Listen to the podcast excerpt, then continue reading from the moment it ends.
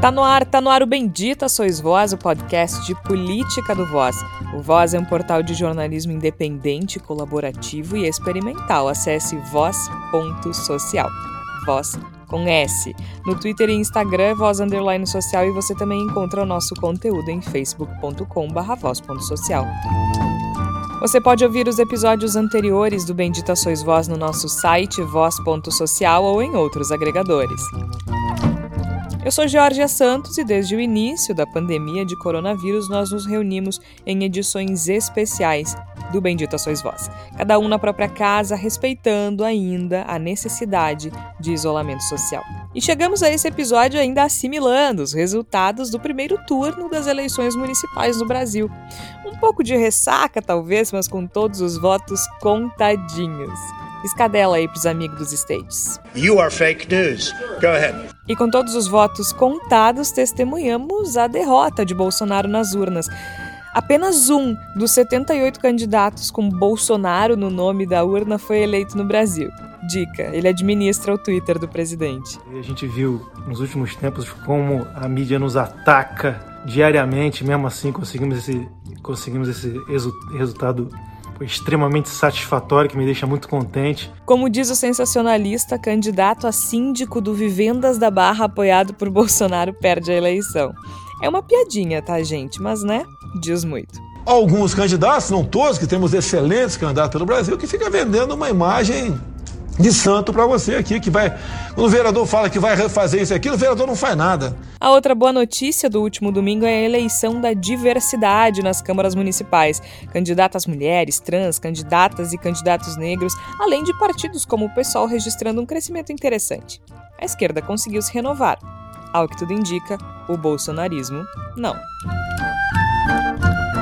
Mas essa derrota do Bolsonaro, ela também tem limites, afinal de contas, Há segundo turno em inúmeras capitais e cidades brasileiras e na maioria desses locais o bolsonarismo está representado. Não sei se segue firme e forte, mas está representado. Sebastião Melo, do MDB em Porto Alegre, é um desses representantes. Ele disputa a prefeitura com Manuela Dávila, do PCdoB. No Rio de Janeiro, o atual prefeito Marcelo Crivella, do Republicanos, também conseguiu avançar e disputa com Eduardo Paes, do DEM. Em outros lugares, porém, a coisa muda de figura. Em São Paulo, por exemplo, a gente tem Guilherme Boulos, do PSOL, no segundo turno. Ele disputa com Bruno Covas, do PSDB, deixando para trás Mamãe Falei, uh, digo, Mamãe Falei, do Patriota, e Joyce Hasselman, do PSL. Em resumo, assunto não falta e é bem do jeito que a gente gosta. Então aqui comigo estão os colegas Flávia Cunha. Tudo bem, Flávia? Tudo bem, Georgia. Ainda assimilando, acho que os resultados mesmo, como tu falaste, né? Mas eu acho que apesar de é, eu ainda ter um, ainda estou um pouco pessimista em relação ao fim do bolsonarismo. Acho que isso ao longo do episódio a gente pode debater melhor.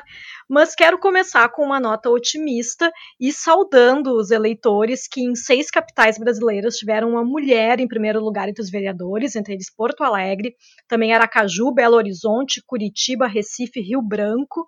Então eu acho que já é um cenário de mudança realmente na política brasileira e acho isso muito bom. Ainda temos o Igor Natush, como vai, Igor? Vou bem, Georgia, Flávia, Tércio, ouvintes do Bendita Sois Vós. Essa eleição ela foi bastante interessante no sentido de ter nos apontado uma série de indicativos que têm que ser lidos com cuidado, porque afinal de contas, uma eleição municipal não é uma eleição federal e não, e não segue as mesmas lógicas, e acho que isso vai ser mencionado durante o programa, mas nos traz elementos para pensar, para discutir para que lado estamos indo politicamente em nossas cidades e também em todo o Brasil. Muito bem, e o Tércio Sacol também está aqui conosco. Tudo bem, Tércio? Tudo bem, Georgia, Igor, Flávia e os nossos ouvintes. Eu também compartilho dessa visão e ainda acrescentaria a ideia de que acho que. Uh, eu falei isso conversando ontem com, com os colegas aqui da mesa, assim, quando a gente preparava o programa. Eu acho que esse é um, um indicativo de que eu tinha, uh, que eu estava errado. Né? Eu tinha uma sensação de que uh, a velha política e, e, e, a própria ideia de identidade, é, pauta identitária dos partidos de esquerda, ela estava destinada a naufragar nas capitais. E, e felizmente eu estava errado. E essa composição, como o Igor falou, muitas vezes ela nos dá mais indicativos de que a política é muito mais complexa do que a gente pode supor, né? A gente pensa muitas vezes de forma homogênea, uniforme, e acho que essa eleição mostrou que não.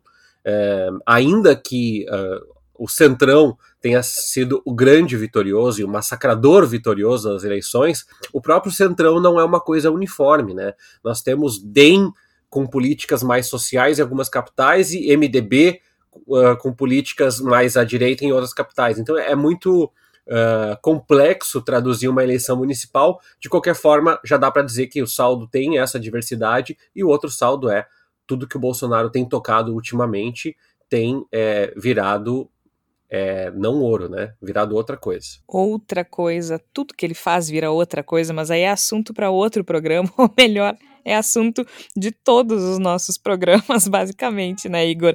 Mas assim, a gente precisa fazer essa referência, afinal de contas, é, pelo menos a, a eleição diversa nas câmaras municipais e alguns nomes apoiados por Bolsonaro perderam e indicam, eu não acho que indiquem o fim do bolsonarismo, até a Flávia diz que não concorda com o fim e tá pessimista com isso. Uh, eu também tô completamente pessimista com relação ao fim do bolsonarismo, acho que a gente não tá nem perto disso. Mas há um enfraquecimento, né, Igor? E isso pode significar um indicativo importante, não só para as próximas eleições, mas também, talvez, para os próximos anos, até para a forma como o Bolsonaro pode conduzir as suas políticas daqui para frente, né? Com certeza. Eu sinto, eu sinto, Jorge, colegas, que mais do que um sumiço, um desaparecimento do que a gente chamaria do eleitor bolsonarista, o que a gente está vendo é uma dispersão desse, desse eleitor. Eu acho que esse eleitor, ele, de uma forma ou de outra, sempre existiu, se congregou em torno de Bolsonaro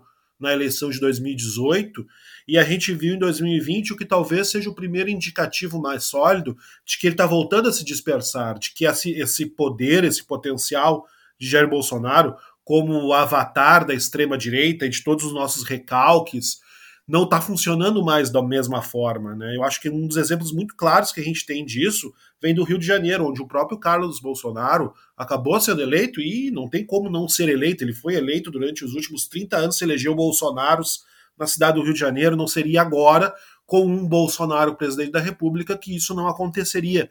Mas ele perdeu mais de 35 mil votos no comparativo da eleição de 2016 com a eleição que nós tivemos agora. E isso é muito significativo. Eu acho que é um sinal bastante simbólico. Eu cometo quase um pleonasmo aqui, mas é um, me parece bastante simbólico de como o, bolsonarismo, os bolsonaros, essa, esse, esse núcleo que no momento tem o governo federal está perdendo um pouco a sua capacidade de aglutinar essas forças. Essas forças estão se dispersando, então a gente acaba vendo mais votos para partidos que há quatro anos eram absolutamente insignificantes na política e agora começam a surgir com mais força. A gente viu o aumento significativo do Democratas nas eleições municipais, ganhando um número muito maior de prefeituras. E tudo isso me parece esse eleitor mais empedernido do bolsonarismo aos poucos se descolando do bolsonarismo. Não significa que ele está assumindo, que ele está deixando de existir, que agora está se tornando um democrata, que está se tornando um liberal, que está se tornando um esquerdista, seja o que for. Não está mudando a natureza desse eleitor. Me parece que está mudando exatamente as suas afinidades. E essa afinidade, talvez o Bolsonaro, talvez o bolsonarismo, enquanto fenômeno político no Brasil, não esteja conseguindo aglutiná-los da mesma forma. Esse é o indicativo que me parece que surge a partir da, das eleições desse ano e que também aparece em outros elementos. Uma coisa talvez eu fosse falar mais tarde, mas me ocorreu falar agora, então vou mencionar. A gente teve ontem, a gente está gravando na quarta-feira, né, no dia 18 de novembro, a gente teve ontem um debate em São Paulo entre os candidatos Covas e Bolos que foi absolutamente civilizado e hoje nós, nós tivemos na Rádio Gaúcha um debate entre os candidatos de Porto Alegre, Manuela Dávila e Sebastião Melo, que também foi absolutamente civilizado. E a gente fica até estranhando isso, porque fazia muito tempo a gente estava acostumado a ver os debates como desfiles de vergonha alheia, de especialmente em Porto Alegre com um candidato que eu não vou nem mencionar o nome porque não merece. Exatamente, não merece a nossa menção, mas a gente estava acostumado a ver os debates como um desfile de agressão, de vergonha alheia, de espetáculo dantesco, de despreparo, e não foi o que a gente viu nesses debates. Uma leitura que talvez se possa fazer a partir disso, óbvio que é uma amostragem pequena, mas a partir daí pode-se tentar arriscar alguma coisa, é de que esses candidatos e essas candidaturas, acima de tudo, o pessoal que trabalha assessorando esses candidatos, consegue perceber, a partir de alguns indicativos, de que o eleitor talvez esteja cansando um pouco dessa gritaria. Talvez o eleitor não esteja mais respondendo também a essa gritaria que como respondia anteriormente. E a gritaria é uma das grandes características do bolsonarismo. Então me parece que se a gente juntar os pontos, talvez a gente comece a ver esse eleitor não exatamente deixando de ser reacionário, porque eu acho que não é um não é um passo de mágica que vai resolver, é um é. problema que se formou durante décadas e não vai se resolver em um ou dois anos, mas ele talvez esteja se dispersando e não esteja mais se congregando em torno da figura de Jair Bolsonaro e a partir desse fenômeno. É, eu acho que a questão aí é se congregar em torno da figura de Jair Bolsonaro, porque eu concordo com algumas coisas que tu disseste, mas discordo de outras. Por exemplo, eu acho que o Bolsonaro sofreu uma derrota nessas eleições, mas eu não acho que o bolsonarismo tenha sofrido uma derrota nessas eleições. é mais ou menos o que aconteceu com o Trump nos Estados Unidos. O Trump perdeu, mas ele fez mais votos do que na, na outra eleição. A, as ideias dele continuam vivas. E me parece que o Bolsonaro ele foi fundamental para tirar uma galera do armário, né? De, de as pessoas se sentirem à vontade para falar toda sorte de, de para destilar toda sorte de preconceitos e, e, e, seu, e seus racismos e elitismos e tudo mais. E isso permanece. O uh, que, que eu quero dizer com isso? Me parece que as ideias que o Bolsonaro representa, as ideias que o Bolsonaro representou na eleição, as ideias que levaram o Bolsonaro a ser eleito na eleição de 2018, a gente chama de bolsonarismo. E essas ideias me parecem ainda muito fortes e consolidadas. Ele menos. A figura do Bolsonaro perdeu força, me parece que o que ele representa não. Eu concordo. Então eu, eu fico um pouco uh, confusa quando a gente fala de derrota nessas eleições, porque me parece que sim, o Bolsonaro perde relevância, né? Ele indicar um candidato já não significa que esse candidato vai ser eleito. Aliás, a tendência é que não seja, como disse o Tércio lá no início, tudo que ele toca vira outra coisa, não vira ouro, né?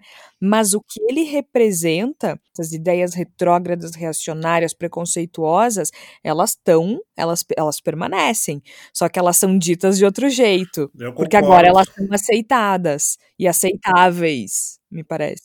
Concordo contigo, Jorge. Acho que tu tens razão. Inclusive, me parece que o que a gente vê é uma, uma movimentação que desses, desse pensamento rumo ao centro, ao centrão, como a gente conhece, né? Eu acho que me parece que ele não some, ele deixa, ele, ele perde uma das suas características, que é a, usar o Bolsonaro como avatar, mas ele pode estar sendo absorvido por outros elementos dentro da política brasileira que são mais, entre aspas, palatáveis. Então eu realmente não é vejo uma vitória do tipo, ah, estamos nos livrando dessas ideias. Isso definitivamente não está acontecendo. É, eu acho que a única coisa que muda é a forma, sabe? Antes a gente está acostumado, como vocês disseram no início do episódio, ao Bolsonaro gritando, né?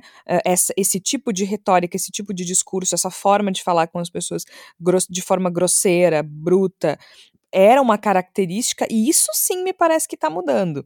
As pessoas não, não querem mais esse formato, as pessoas querem o, o político limpinho, bem educado, né? Fala mansa, gentil, uh, embonecado, falando as mesmas coisas, Tércio. É, e tem uma outra coisa que eu acho que é importante, que a eleição municipal ela capitaliza menos essas questões nacionais ou essas questões uh, de ordem moral, né? Uh, claro que muito... Macro, ideo... as questões de a ideologia mais macro. É, assim, é claro né? que casamento LGBTQI, é claro que violência contra a mulher, é claro que incêndio na Amazônia é algo que mobiliza, mas a gente percebe isso porque, poxa, as pessoas estão é, querendo uma política de empregos, um, um IPTU mais razoável, postos de saúde que funcionem. Então tem isso. E eu, eu discordo um pouco de vocês. Eu realmente acho, a minha percepção é que sim, é, a retórica bolsonarista ela não acabou, mas ela arrefeceu, sim. Aquele grupo dos, dos 20% que já chegou a ser 40%, eu acho que ele é um grupo que ele, ele encolheu. E ele encolheu a olhos vistos, assim, porque a retórica uh, foi ao que dois anos atrás, uma eleição mais macro, uh, trouxe Bolsonaro à, à, tona, né? Eu acredito que sim, tem o tipo de discurso, que é o discurso de ódio, e nisso acho que o Fernando Henrique acertou muito na entrevista uh, que ele deu recentemente, falando que talvez as pessoas estejam cansadas. Acho que sim. Acho que existe um cansaço, um desgaste do conflito. O conflito, é, ele constrói, mas quando o conflito é a tônica sempre, ele desgasta, né? Ele cansa. E, e, e ir para a TV todos os dias, ir para as redes sociais todos os dias e dizer a culpa é do outro, o inimigo é o outro. Tá, mas e quando é que tu, né? Quando é que o teu trabalho começa? E a resposta, no caso do Bolsonaro, é nunca. Né? Então, eu, eu realmente percebo. E eu percebo, inclusive, entre colegas conhecidos que eu sei que votaram no Bolsonaro na outra eleição e que agora escolheram candidatos de direita, de centro-direita, mas que efetivamente perceberam nesse radicalismo discursivo algo que uh, não se incorporou Uh, como prática benéfica da política. Então, esse é um ponto que eu queria tocar. E o outro ponto que eu acho que é é, bem destacável é aquele que eu, aquilo que eu falei do pragmatismo, né? aquilo que eu falei da complexificação do voto. É, eu conheço pessoas, eu vou pegar a minha cidade, que é um bom exemplo, a minha cidade que é Santa Maria. Eu conheço pessoas de esquerda é, que não votaram na esquerda em Santa Maria. E Santa Maria tinha um candidato de esquerda, ele ficou a menos de mil votos de ir para o segundo turno, né? ou de centro-esquerda, que era o candidato do PT. Mas eu também conheço pessoas que votaram em candidatos que consideravam mais aceitáveis no pleito e, e elegeram um vereador, ou tentaram eleger um vereador. Em Santa Maria, a vereadora mais votada é uma vereadora do PSOL, mas ela não se elegeu por conta uh, da prática de, de, partido, né? Mas uh, o que eu quero dizer com isso é basicamente que é muito difícil a gente aferir como que se deu esse movimento. E para mim, uh, a ideia do Covas em São Paulo é outro exemplo disso, né? Uh, claro que tinha um eleitor mais radical do Mamãe Falei e um eleitor mais radical do Russomano, mas também tem um eleitor com, com, uma ideia mais radical do lado do Boulos, né? De uma ideia de uma revolução, de um, de um enfrentamento maior. E também tinha um eleitor uh, que queria, do, do, Gilmar Tato, que queria uma, uma volta à prefeitura, saudosa prefeitura da Marta, em São Paulo. E eu estou dizendo isso como ex-morador de São Paulo, acho que vocês podem trazer a perspectiva de vocês, mas a minha perspectiva é que as pessoas não conseguem condensar toda a sua ideologia nos candidatos. E, e, e o Centrão ele é competente, os, os, os, políticos do DEM, os políticos do MDB, os políticos do PSDB, eles são competentes na articulação dessas pautas que conversam um pouco com a ideia de uma renda mínima dentro da cidade, incremento dos postos de saúde, mas também vamos privatizar isso, mas também vamos é, bandido bom é bandido morto. Mas esses partidos é, é justamente aquilo que eu estava falando, eles encampam as, as ideias do bolsonarismo de uma forma limpinha. Eles apresentam a, a mesma agenda de uma forma uh, diferente, uma questão de formato. Eles falam manso, eles são polidos, eles são educados, mas a agenda não é muito distinta. Não, eu acho que não é muito, mas eu acho que é. E eu digo por que, que eu acho que é. Uh, essa agenda que. Eu, não porque eles sejam pessoas melhores, mas porque eu acho que a agenda que o Bolsonaro queria implantar, de vamos destruir o meio ambiente e vamos sucumbir ao inimigo, é, esses políticos, que são políticos de, de carreira, políticos de longa expertise, eu acho que eles perceberam, em grande parte, tirando o termômetro aqui pelo Rio Grande do Sul, Caxias, Porto Alegre, Pelotas, que também há algum tipo de flerte com um eleitor, que é um, uma parcela bem significativa, que não quer radicalização do discurso nem na prática. E que, portanto, o, o, prefeito, quando vai dizer, ele, ele, ele, ele, se ele chegar e dizer, se, se ele disfarçar o discurso dele de, por exemplo, é, como o Bolsonaro falou, ou é carteira de trabalho ou é emprego, se ele incorporar esses valores na plataforma dele, ele já percebeu que a adesão já não é igual a dois anos. Então ele vai moderar sim o discurso e vai dizer: não, a gente precisa da carteira de trabalho, não é assim, mas também não é o que essas plataformas de esquerda dizem que efetivamente nós precisamos colocar tudo em caráter de regulação. Então eu acho que sim, existe um meio termo que eu concordo contigo, Georgia, que flerta muito mais com essa plataforma bolsonarista, isso não é uma defesa do Centrão, isso é uma clareza do Centrão no sentido de que eles entenderam melhor a política para essa eleição municipal e o pragmatismo Mas do eleitor. Aí... Claro, mas aí eu acho que entra a questão da política profissional, digamos assim. Eh, essas pessoas que representam esse centrão são pessoas que são políticos genuinamente. Eu não estou falando isso de forma pejorativa. Eles sabem fazer política, que é o fraco do Bolsonaro. O Bolsonaro sabe berrar, essas pessoas sabem negociar, essas pessoas têm jogo de cintura. E eu não estou dizendo que eles têm a mesma agenda de destruir o meio ambiente ou de distribuir armas para todo mundo. Mas para mim, eles representam uma ideia que é muito similar à do Bolsonaro. As pessoas que votam no Bolsonaro, por exemplo, enxergam esse. Uh, é como se fosse uma válvula de escape para o progressismo.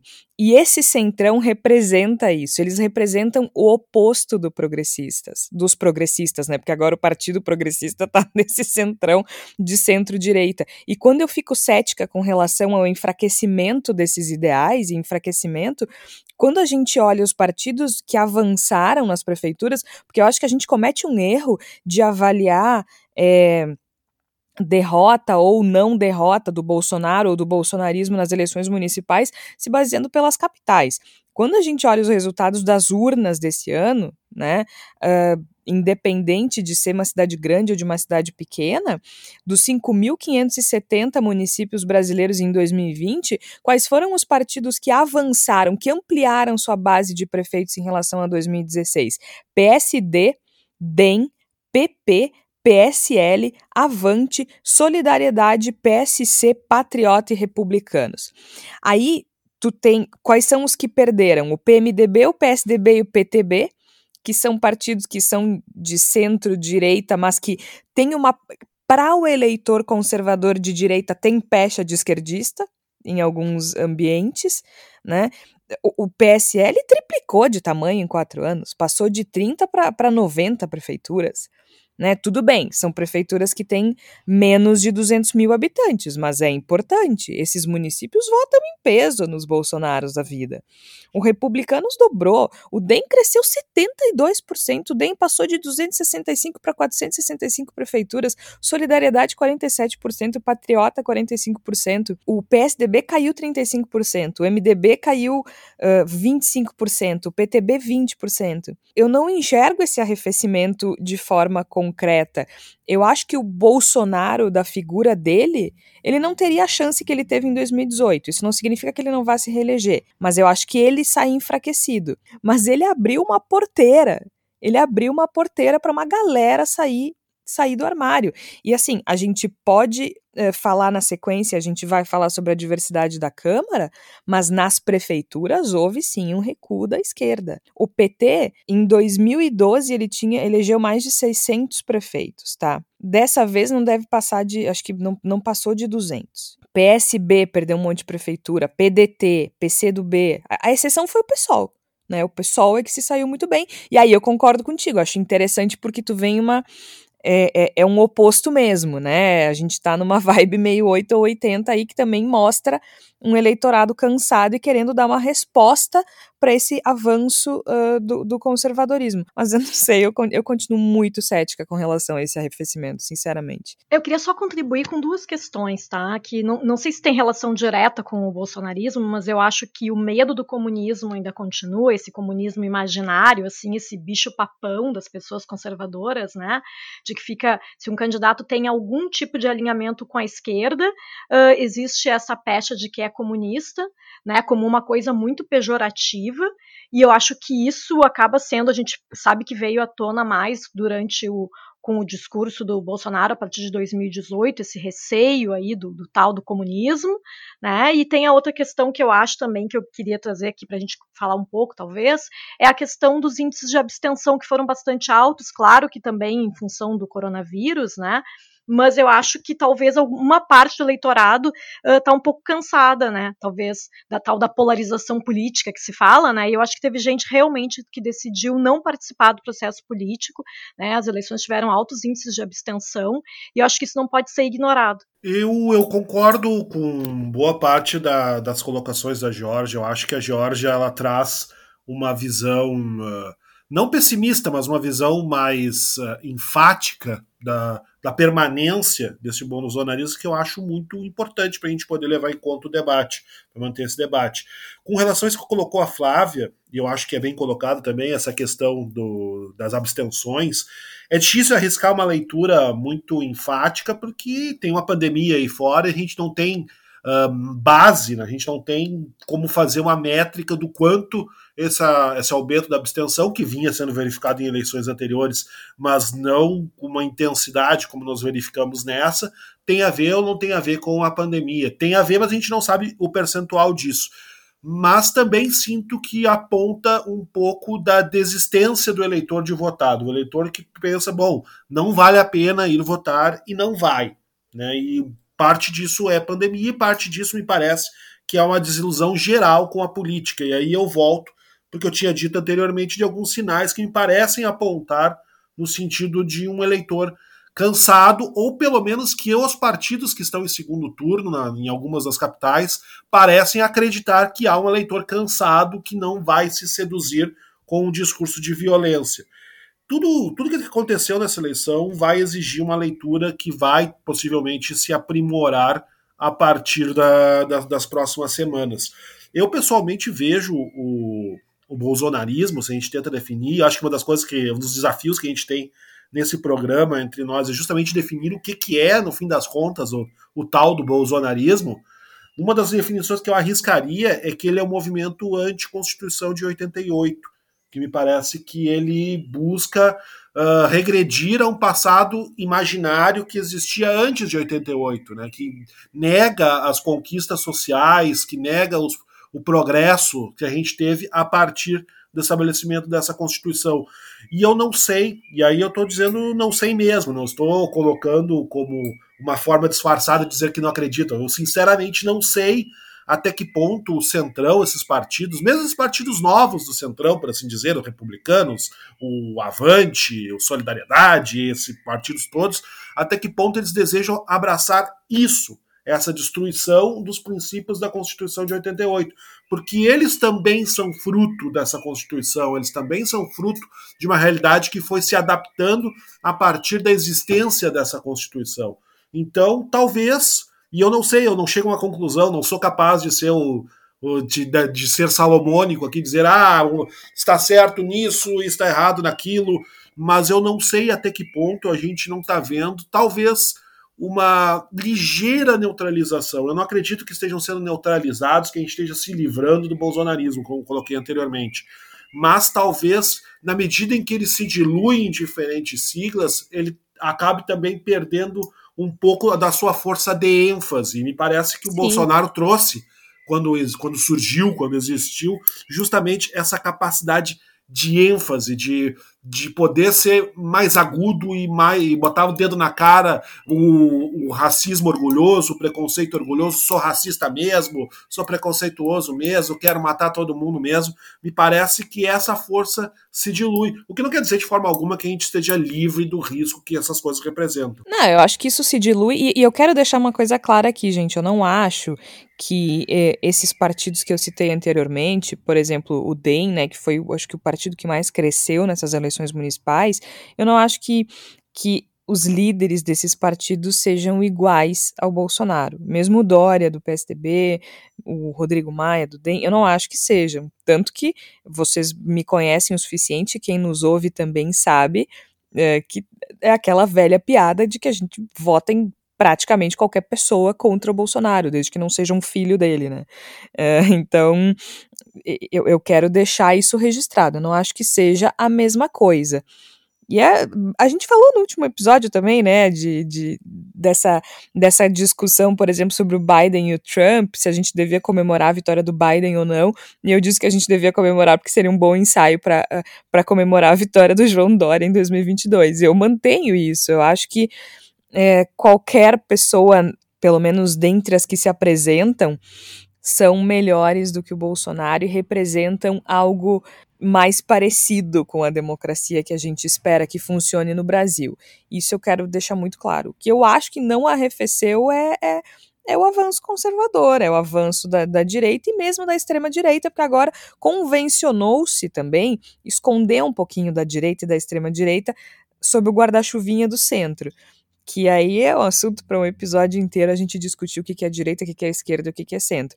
Mas eu acho que é, eu vejo um arrefecimento da brutalidade não um arrefecimento da, da, das ideias conservadoras e, e, e, de direita. Eu vejo um, um avanço da moderação no formato e no discurso. É, eu acho que nas ideias tem menos. Acho que a gente tem essa discordância no sentido do parâmetro. É, eu acho que se a gente olha para o cenário de 10 anos atrás, eu tendo a concordar contigo. Eu acho que nós temos uma continuidade do recrudescimento do conservadorismo, do reacionarismo. Agora, se o parâmetro que eu e eu estou estabelecendo o parâmetro, eleição de 2018, eu acho que sim. Eu acho que nós temos um arrefecimento do conservadorismo. Eu acho que o. Mas o parâmetro tem que ser 2016, Tércio. O parâmetro tem que ser 2016. Mas eu acho que tem um. usar como parâmetro a eleição presidencial. Eu acho que existe esse parâmetro, Jorge, porque o Bolsonaro marca uma nova etapa da política brasileira, que é que é a, a descreditar que é a, a, deslegitimação da política e também o combate a um, a um inimigo. E, e, esse recrudescimento, ele deu certo em países como Turquia, como Polônia, como Hungria, e lá ficou é, é, irreversível. Né? Esse conservadorismo, eu não sei qual é a dimensão da população que concorda ou que discorda, mas lá esse conservadorismo ele não só venceu, como ele se perpetuou, como agora ele está dando todas as cartas do jogo. E aqui o fato de o Bolsonaro não ter conseguido colocar os seus prefeitos, indicar ah, uma pessoa que, a, sei lá, mulher do açaí, sei lá, Val e não sei das quantas, é, para mim é um indicativo de que não é, e aí de novo, reforço, essa é uma, é uma percepção minha, e o ouvinte pode discordar e pode achar meu ponto ou da, certo, da Georgia certo, ou nenhum dos dois.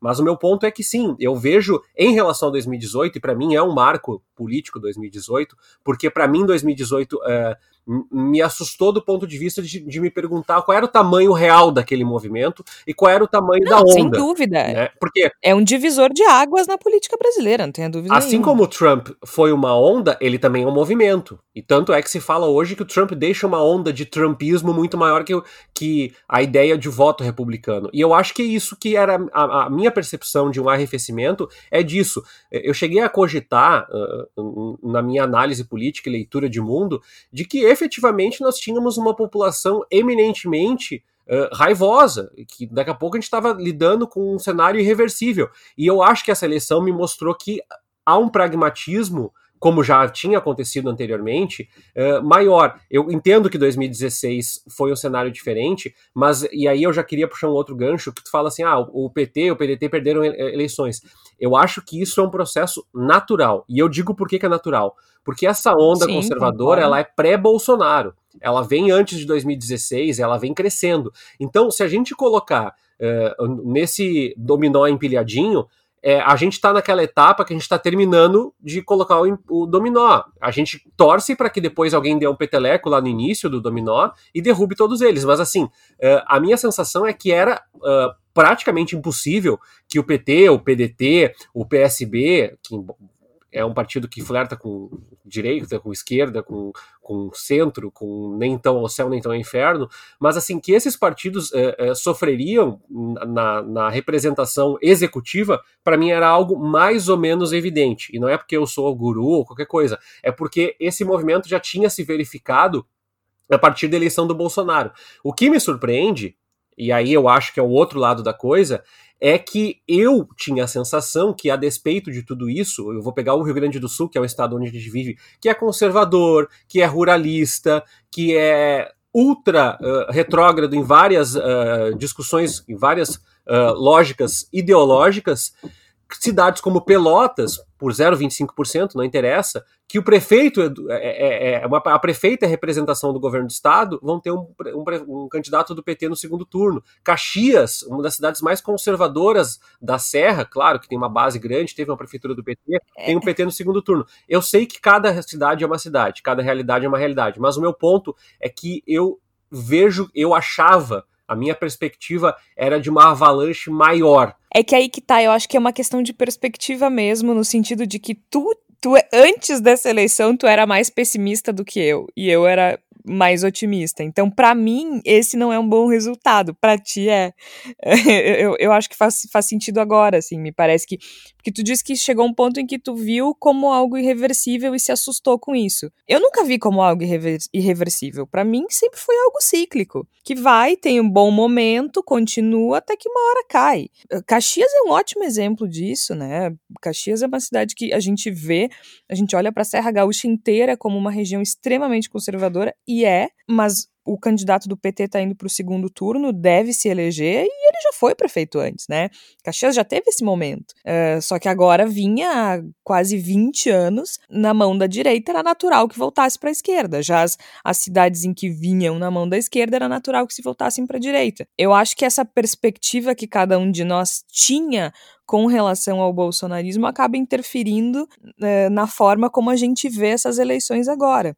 E eu não tô pessimista. Tipo, não, não sei, não é, não é um pessimismo, tipo, nossa, fiquei chateada com esse resultado. Não, eu só acho que não não arrefeceu tanto, assim. Mas acho que a gente precisa, de fato, levar em conta todos os aspectos dessa eleição, que é uma eleição super complexa, né? Acho que o Tércio, o Igor e a Flávia levantaram questões muito, muito, muito importantes para a gente pensar nisso uh, como processo complexo que é porque afinal de contas acho que tem algumas coisas que a gente só vai entender daqui a alguns anos, né? O Tércio lembrou bem, a onda conservadora ela não nasce com o Bolsonaro, a onda conservadora nasce lá em 2007, se fortalece muito em 2013, né? E aqui no Rio Aí... Grande do Sul a gente tem um movimento antipetista que é bem anterior, inclusive, né? Que vem é, no final dos outro... anos 80. Exato. Por outro lado, a gente também tem, eh, como o Tércio lembrou bem agora, né? Rio Grande do Sul é um estado conservador, ruralista, em que tem, tem umas, umas coisas extremamente retrógradas. Por outro lado, também é aqui que o PT fez a primeira prefeitura numa capital, foi Porto Alegre que tinha o Fórum Social Mundial. Eu acho que também acontecem coisas, existem processos de, de de reação a determinadas políticas públicas, me parece que isso está acontecendo agora. Agora, Porto Alegre, de fato, é uma das disputas mais interessantes que a gente tem nesse segundo turno, principalmente, Flávia, porque assim. Se tem uma coisa em que eu acho que o Bolsonaro e o bolsonarismo foram derrotados e muito derrotados foi quando a gente olha para as eleições das câmaras municipais, né? Porque diversidade é uma derrota para o Bolsonaro, né? É, mulheres eleitas é uma derrota para o Bolsonaro e para o bolsonarismo. Mulheres, mulheres trans, mulheres negras, homens negros. Porto Alegre, a gente vinha dizendo agora, num estado extremamente racista e conservador, a gente tem uma Câmara mais diversa do que sempre, né? Nunca foi tão diversa a Câmara de Vereadores de Porto Alegre. Então, isso, isso, isso eu acho que é, é a, a principal derrota, na minha opinião, do bolsonarismo está nas câmaras municipais das grandes cidades. Realmente, se tem algo que me deixou feliz nesse primeiro turno das eleições foi o resultado nas câmaras de vereadores. Eu comecei a olhar a cobertura que foi feita pela mídia ninja nas redes sociais e apareceu em, em todo o país, né? Uh, mulheres, mulheres negras, pessoas trans, homens negros, e eu acho que essa renovação ela é muito importante na política. Eu acho que uh, as câmaras de vereadores, pelo menos pegando aqui o exemplo de Porto Alegre, que é realmente uh, onde eu acompanho mais, a gente sabe o quanto a Câmara aqui era uh, conservadora, branca, né, muito masculina, e eu acho que isso é realmente um alento. Né? Eu acho que realmente é uma, é uma uma possibilidade de mudança, né? E eu acho que isso também diz muito para quem está de repente descrente da política ou de repente acha que não tem jeito. A, a, única maneira que a gente tem de exercer alguma mudança no cenário político atual é aumentando a participação política dessas pessoas que não tinham voz antes. Né? Eu acho que é muito importante a gente pensar, por exemplo, a gente for pensar antes do Bolsonaro, aquela fala uh, do Temer que atribuía às mulheres o papel de uh, conferir as compras do supermercado, né? E aí logo em seguida veio aquela história do Bela Recatada e do Lar, da mulher do, do Temer, da ex-primeira-dama, Marcela Temer. E eu acho que tinha toda uma questão, assim, de, de se pensar realmente que havia se voltado um tempo em que parecia que a política era para ser exercida só pelos homens nessa visão conservadora, né? E parecia que a gente tinha voltado no tempo retrocedido muito. E eu acho que agora esse resultado na Câmara de Vereadores aponta para um outro cenário. Eu acho que é uma outra perspectiva que vai se trazer nos projetos, nas lutas, né? E na própria questão das pessoas que estão de fora, nos eleitores, se sentirem representados de alguma maneira. Eu acho que Porto Alegre nos traz alguns elementos bastante interessantes, né? Eu acho que a própria figura da Manuela Dávila no segundo turno, ela serve para ilustrar um pouco essa divergência de, de intensidade que nós temos aqui. A gente considera a Manuela Dávila como um copo meio cheio ou um copo meio vazio? Porque se a gente for analisar pelo começo das pesquisas, do início desse período, desse curto período eleitoral, a Manuela Dávila chegou a dar uma pinta de que talvez, quem sabe, pudesse chegar, não digo ganhar no primeiro turno, mas chegar ao segundo turno praticamente eleita. E não foi o que aconteceu. Ela chegou, inclusive, um pouco atrás do Sebastião Melo, que é o outro candidato do, do MDB, que vai disputar o segundo turno com ela.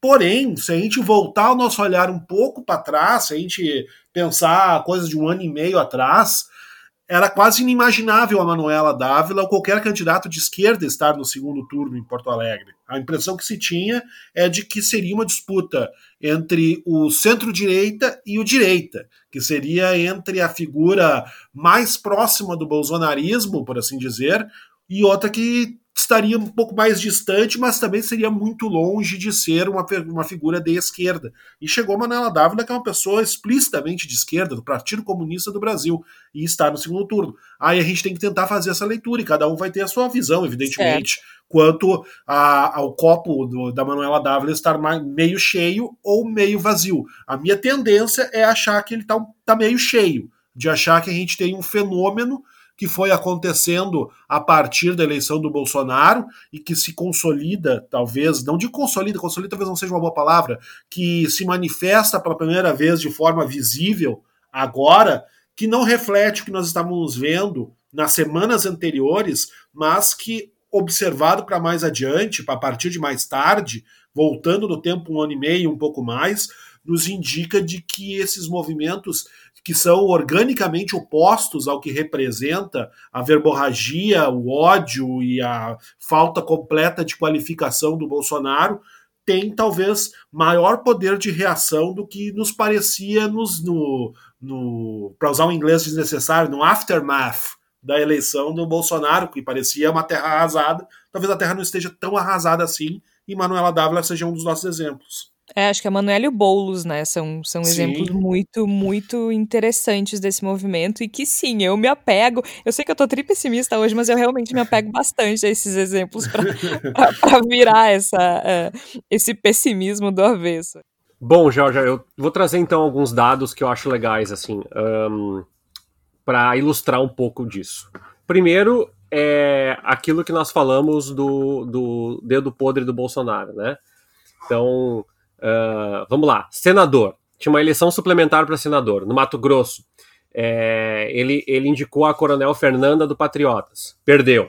Né? Vereadores. Indicou uh, Sonaira Fernandes do Republicanos, Cláudio Luca do PRTB. Não se elegeram. Boa Vista. Indicou Deilson Bolsonaro. Não se elegeu. Angra dos Reis. Val Bolsonaro. Não se elegeu. Né? Aparentemente tem o Nicolas Ferreira, tem o Carlos Bolsonaro, tem o, o Crivella no segundo turno, tudo leva a crer, as primeiras pesquisas dão na casa de 72 a 38, então não deve se eleger, não deve acontecer isso. Bom, a gente está falando de diversidade. O que eu quero dizer com isso? Uh, a gente tende, tende a pegar as capitais, porque esses movimentos são mais urbanos, de representação efetivamente, como nós destacamos. Primeiro, cresceu a proporção de pessoas negras nas câmaras brasileiras. Agora são 44%. Segundo, a Flávia tinha destacado, mais mulheres. Então eu queria pegar aqui, por exemplo, um dado de que o PSOL. Uh, vocês falam PSOL ou PSOL, né? Não sei se, se qual, qual, é a, qual é a. Eu falo PSOL, me dá, me dá uma afliçãozinha falar PSOL. Parece que eu tô é, fazendo. Parece uma onomatopeia. para mim também é pessoal. Tá, então vamos lá. Pessoal, vamos padronizar na, no manual de redação do Voz. Então, o, o, o pessoal é, fez 50% mais vereadores nessa eleição uh, nas capitais do que tinha feito em 2016. Ah, mas é, pouca, é pouco porque a base de comparação é pequena. É verdade. Mas em Porto Alegre foram quatro vereadores, em São Paulo foram sete vereadores, no Rio de Janeiro é, são sete vereadores. Aqui a gente pega uh, Florianópolis, que é uma cidade bastante conservadora politicamente, são três é, vereadores eleitos. Belém do Pará são três vereadores eleitos. Enfim, é, só para constar aqui. Uh, outra, outro dado que eu achei interessante colocar: Campinas, vereadora mais votada, mulher também do PSOL. Outro dado que eu achei interessante colocar: Curitiba, Curitiba não tem histórico de eleição de prefeitos. O que a gente tem de mais progressista é o Jaime Lerner, né? E em Curitiba, a bancada de vereadores do PT cresceu de 1 para 3. É, o que eu quero dizer com isso não, não é fazer uma uniformização, mas é dizer que sim, eu acho que tem vários movimentos que contribuíram para isso. Um deles é a possibilidade de que as pessoas é, efetivamente se voltassem e personalizassem a luta contra o governo Bolsonaro.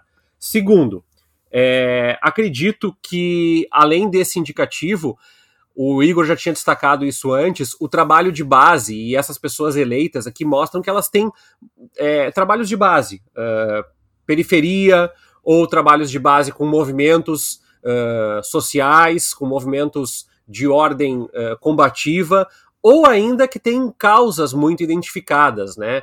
Então, mobilidade urbana, saúde coletiva, etc, etc, etc. Então, acredito que Claro, é um movimento ainda isolado, mas tu pega cidades como Santa Maria, que é a minha cidade, a vereadora mais votada é do PSOL, é do PSOL ela não se elegeu, mas ela uh, foi a mais votada.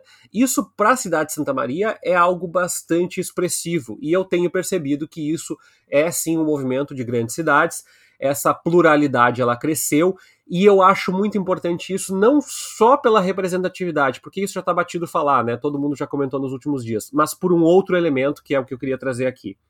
É essas pessoas vão ajudar a constituir um discurso de enfrentamento, um discurso é, de política, efetivamente, um discurso de frente, de diálogo político. Até pouco tempo atrás, as câmaras elas não representavam o que as cidades eram efetivamente. Muito menos mulheres, muito menos negros. Não existiam, é, é, por exemplo, pessoas deficientes. Então, assim, nós estamos criando uma identidade de representatividade. Isso tem a ver também, a Georgia, que fez da, da, da política, estudou aí no doutorado em ciência política, tem a ver muito com a ideia do, do das escolhas, né? A, as escolhas que o eleitor faz. E para mim, essa eleição incorporou muita gente votando em, em, candidatos que efetivamente faziam essa representação. Além dos candidatos em Porto Alegre, dois do PCdoB, é, quatro do PT, quatro do PSOL, uh, ainda candidato do Cidadania, que não é exatamente um, um candidato de, de, direita, nós temos é, vários candidatos que tiveram boas votações não entraram. Em compensação, em várias cidades do Brasil, aí eu citei uh, alguns indicados pelo Bolsonaro, nós temos uh, grandes oligarcas das câmaras de vereadores que não entraram. Para mim, isso é o copo meio cheio que traz uh, o Igor. Por outro lado, eu queria só constar e, e dizer assim, a gente não está celebrando como se fosse uma grande conquista. As câmaras continuam sendo majoritariamente conservadoras, de homens brancos, de classe média alta, é, casados, uh, com ensino superior, etc, etc, etc.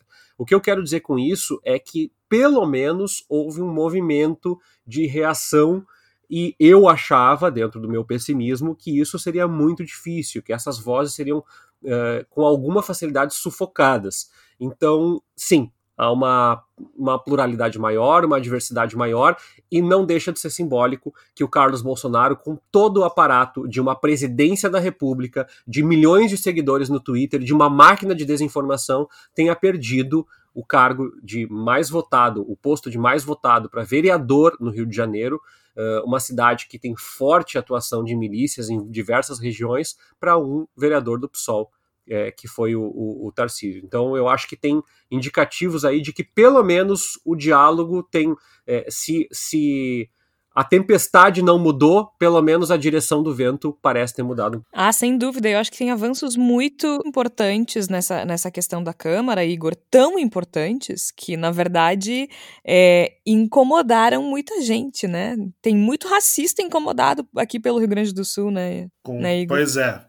Pois é, justamente. Eu ia aproveitar e, e, complementar essa fala do Tércio a partir do incidente que aconteceu aqui em Porto Alegre, né, do candidato a prefeito, atual vereador de Porto Alegre, candidato a prefeito de Porto Alegre, derrotado nas eleições deste ano, Walter Nagelstein, do PSD, que mandou um áudio para seus apoiadores com algumas frases que só dá para descrever como racistas e elitistas, né, falando sobre que a Câmara Municipal tinha eleito candidatos sem nenhuma tradição política, que tinham pouquíssima qualificação formal e que muitos desses jovens, que, citando que eram jovens negros, né, e que davam eco a um discurso que o pessoal foi incutindo na cabeça das pessoas, é uma fala racista né, e elitista, mas que também serve para a gente perceber como essas, digamos assim, essas elites das câmaras têm uma visão muito estreita da política, né? Porque ele não consegue compreender, e eu acho que essa fala revela com bastante clareza que pessoas como Walter Nagelstein não conseguem compreender o que seja trabalho de base,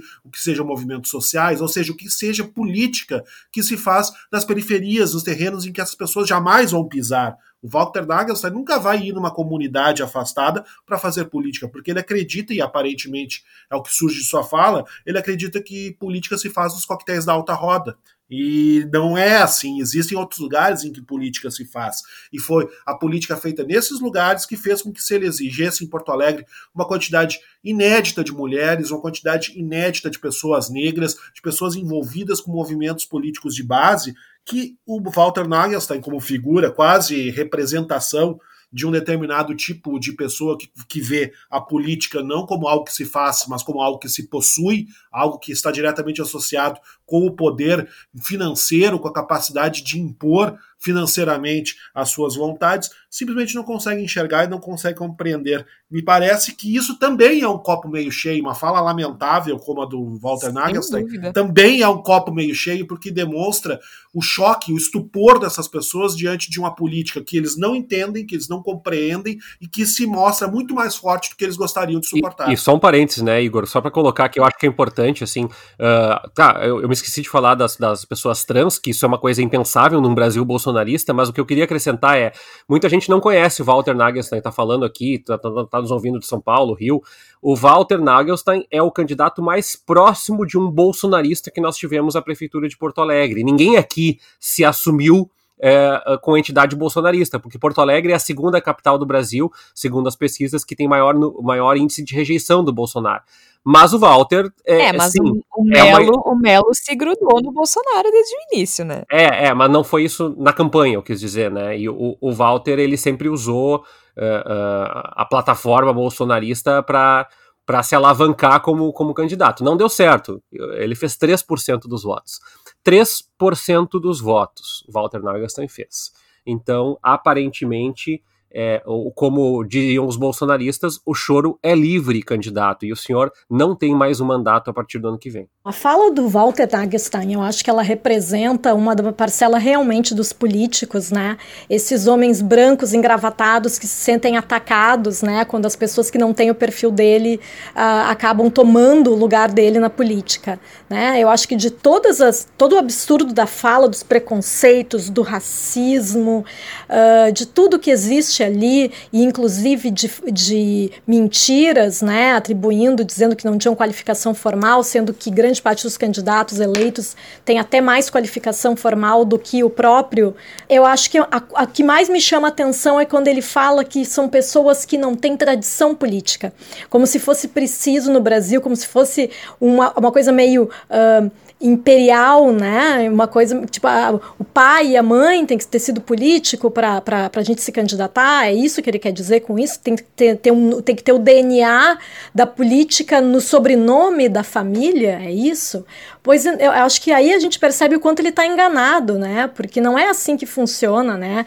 E, e na verdade eu acho que realmente é, é, é, uma, é uma falta de conformidade com a realidade, né?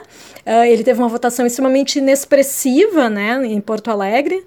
se candidatando a prefeito, e aí ele manda esse áudio que vazou, né? Quer dizer que alguém que ouviu aquilo ali não gostou e vazou para pessoas que não concordam, não concordam com o pensamento político dele, né? Eu acho que o vazamento também representa que tem gente, inclusive dentro dos seguidores dele, que não gostou do que ele falou, né? Eu acho que a fala dele é extremamente um, preconceituosa e realmente bolsonarista, né? Eu acho que é a, a, a nota negativa que fica aqui, talvez, uh, desse resultado uh, ótimo, né? Desse resultado otimista. Uh, na Câmara de Vereadores, de pessoas, de mulheres negras, de, de, de, de mulheres, né?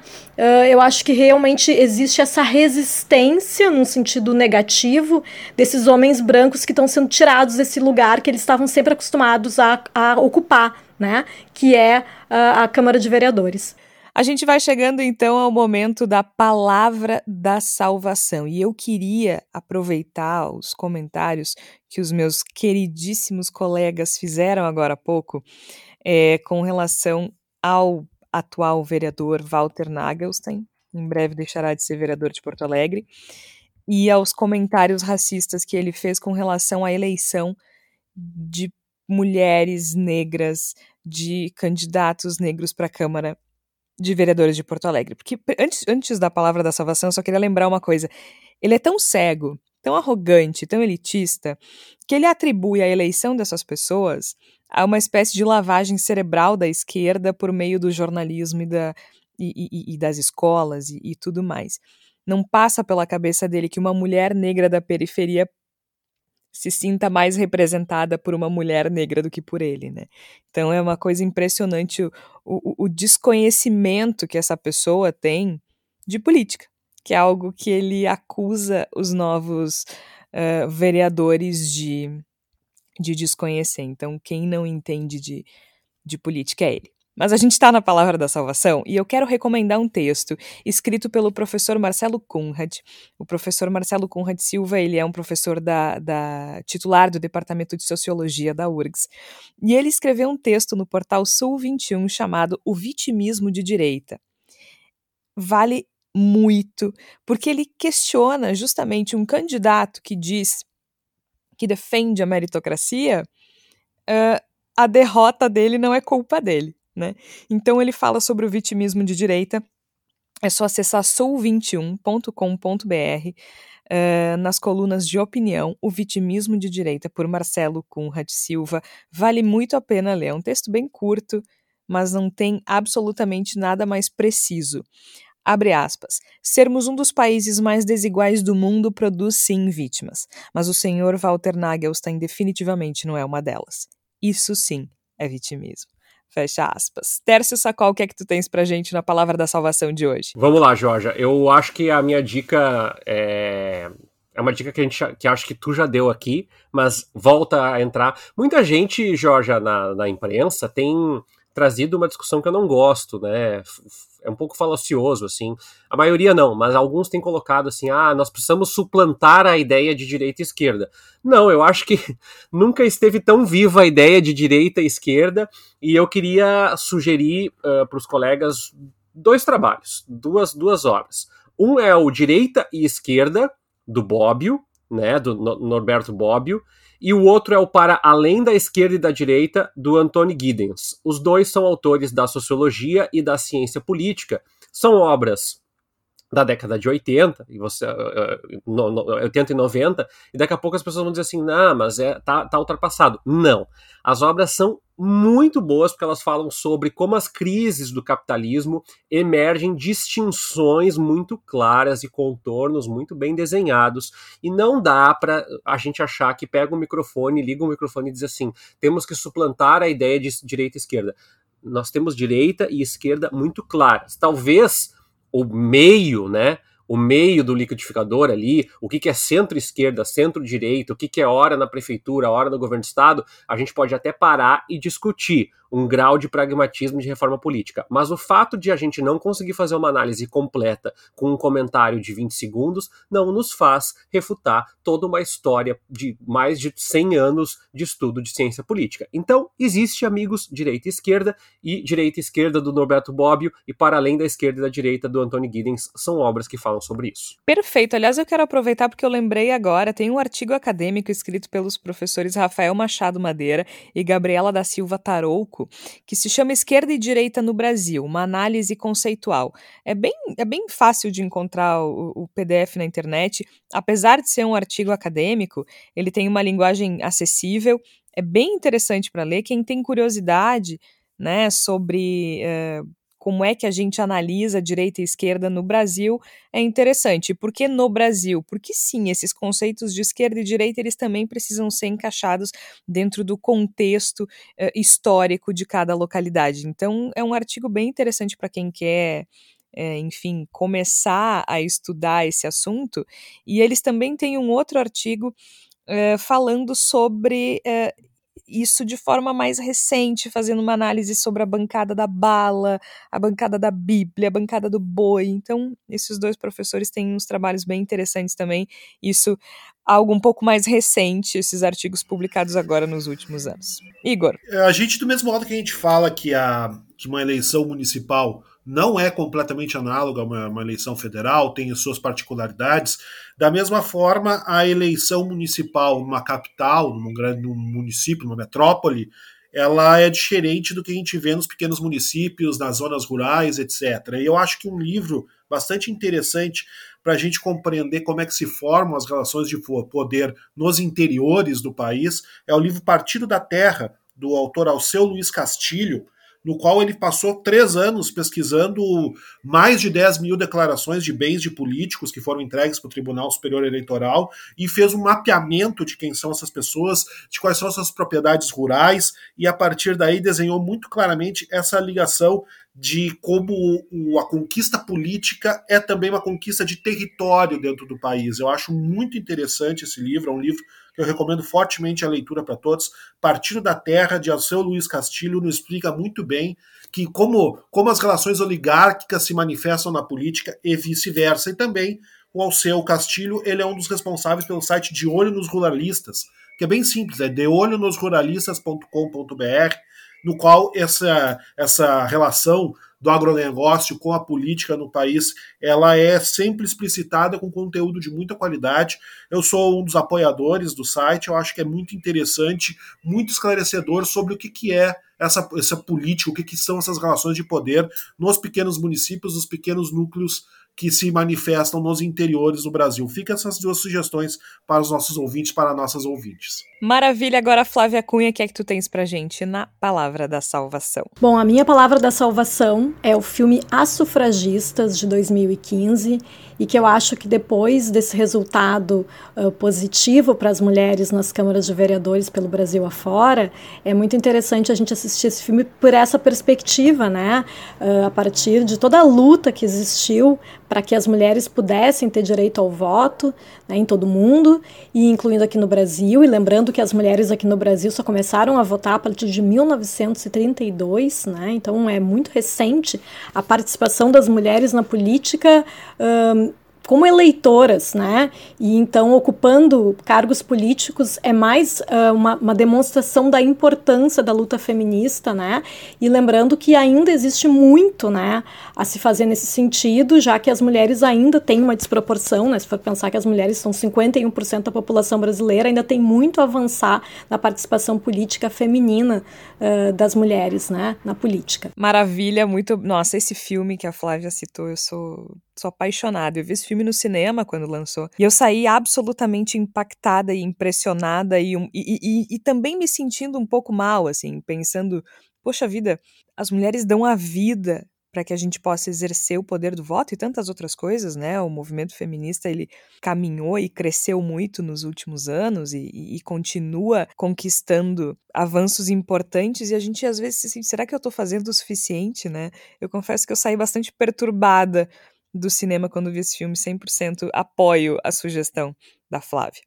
E é isso, a gente vai terminando por aqui o Bendita Sois Vós desta semana, discutindo bastante, que coisa bem boa, né? A gente nem gosta de falar de política, quase, quando a gente pode falar de política. Uh, e, e de partido e de eleições, a gente fica ainda mais empolgado, porque afinal de contas, se a gente se propõe a falar de política e sociedade, o momento das eleições é quase a nossa Copa do Mundo, né? Então a gente acompanha isso com bastante, com bastante cuidado e sim, claro, às vezes pessimismo, às vezes otimismo, sempre esperando que as coisas melhorem para todos os brasileiros. A gente vai ficando por aqui. Eu sou Jorge Santos, participaram Flávia Cunha, Igor Natush e Tércio Sacol. Você que nos acompanha toda semana, espalhe a palavra do Bendita Sois Vós.